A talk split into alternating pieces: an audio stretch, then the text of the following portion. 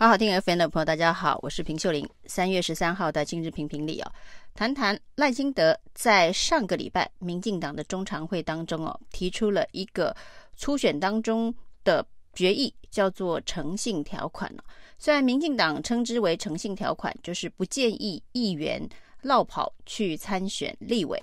但是事实上呢，这个条款呢，就跟之前蓝营讨论的大局条款非常的接近哦，意思就是对于有现任立委的选区呢，是优先保障现任立委哦，所以也被称为是绿版的大局条款。但是呢，民进党呢坚持用诚信条款来形容这一个中执会的决议案，也就是呢，除了艰困选区以及特殊的状况，由赖清德。呃，负责征召之外，其他的选区呢，不建议议员呃落跑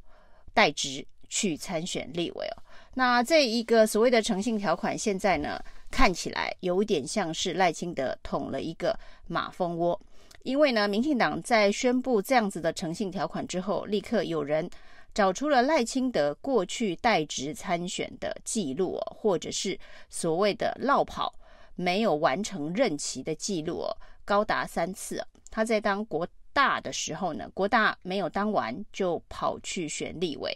那他在当立委的时候呢，立委任期还没有结束就去选台南市市长。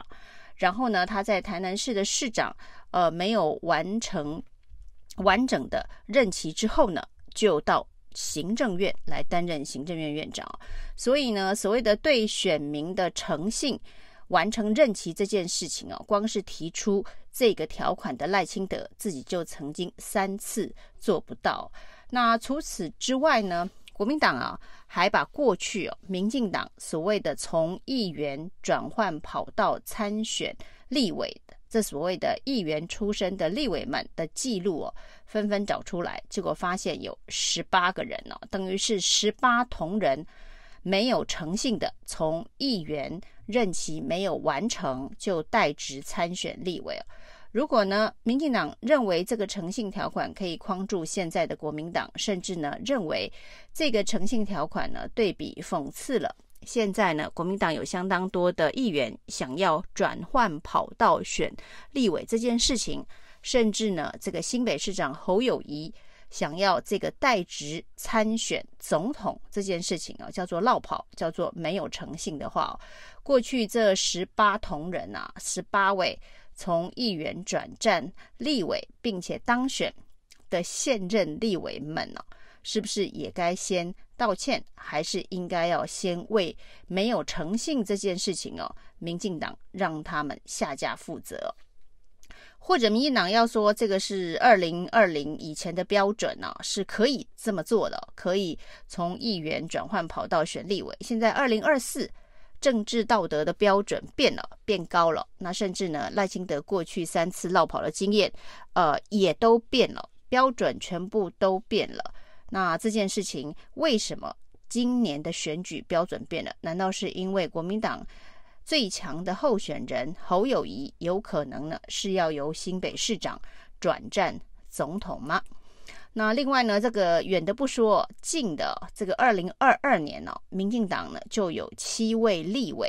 是转换跑道去选县市首长，当然呢，大部分都没选上、哦。那这些是不是也违背了？现在民进党所提出的这个诚信条款哦，那甚至呢，呃，这个诚信条款去参选县市首长的立委，大部分又再度的回到立法院当立委去了。那另外呢，这个在一连串的这个马蜂窝被捅破了，那衍生出这么多的争议之后啊，民进党的立委。政治人物，譬如说立委许志杰就说：“我们推出这个诚信条款哦，最主要的是希望能够推动任期的二分之一条款，就是呢规定所有的公职在他的任期没有超过二分之一前呢，不可以。”代职参选，就是呢，你的任期没有超过二分之一，你就要先请辞参选了。那其实，在美国、日本是更严格的，就是说呢，你当你登记参选新的职务的时候呢，你旧的这个职务就必须要自动辞职哦。如果民进党要玩大一点的话，应该要推动美国、日本这种版本啊。也就是说呢，你要去参选新的职务，那你旧的这一个公职就要自动的解职或是辞职啊。那所谓的要推动任期超过二分之一才能参选的条款，以民进党现在在立法院里头的席次哦，呃，可能不需要用建议的方式哦，或是用这么渐进循序的方式，呃，在党中央通过一个所谓的不建议参选的诚信条款，直接在立法院里头提案，甚至连行政院提行政院版，直接送到立法院。然后呢，径付二读，用最快的速度通过它，那就可以适用二零二四的这个初选提名。如果民进党真的非常的有魄力，而且认为这件事情对于台湾的政治文化是有正面的帮助跟影响的话，所谓的推动任期二分之一条款这件事情，应该要立刻做，就是呢，不要说一套做一套，说不建议。然后呢，认为这件事情非常的重要，用这件事情要来攻击民进党现在议员转换跑道的现象，那说是为了要在立法院负责任的推动任期二分之一条款，所以过去呢，呃，这些十八铜人的事情啊，大家就别再计较。那如果真的要推的话，以民进党现在在行政立法的实力啊，这一个案子的推动跟之前呢，为了要处理民进党跟黑道挂钩的这个不堪的呃选举败选的这个因素的推动立法的动力啊，可以一样方式推动任期的二分之一条款哦，那全国的民众应该也都会拍手叫好。如果这个法案，在民进党的全力推动之下，那另外呢，这个赖清德所捅的马蜂窝，马上呢就会在台中市的第六选区里头立刻发酵。这件事情呢，是因为前民进党立委黄国书哦，说前民进党立委是因为他在前年的时候被发现。在转型正义的相关的政治档案当中哦，他是非常明确的廖北亚的身份哦，那还收了调查局的宪民费等等。那在这件事情被揭露之后呢，他立刻提出声明啊，叫做三退。那所谓的退党、退选、退出政坛，也就是说呢，呃，因为这件事情这个有污点的历史啊，所以黄国书宣布要三退啊。那不过呢，居然最近他又开始勤跑基层了。据说呢，是绿营的地方政治人物劝他一定要再参选。于是呢，前年呃大家记忆犹新，才宣布要三退。现在决定要再度的出战立委这一场。那大家就要问，黄国珠现在已经不是民进党籍，那民进党要礼让他吗？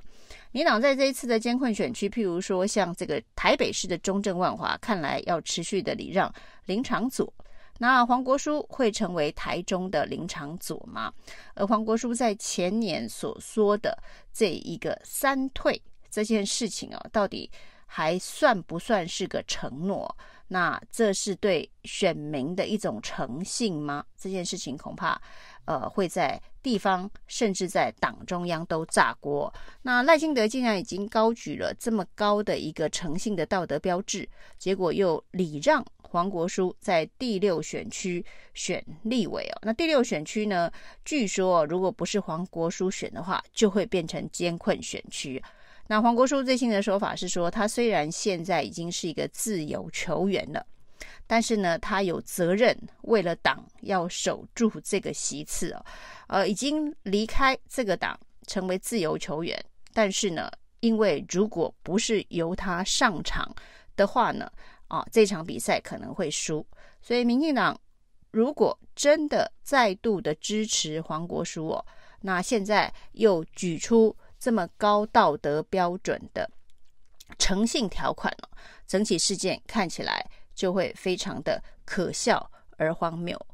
以上是今天的评评理，谢谢收听。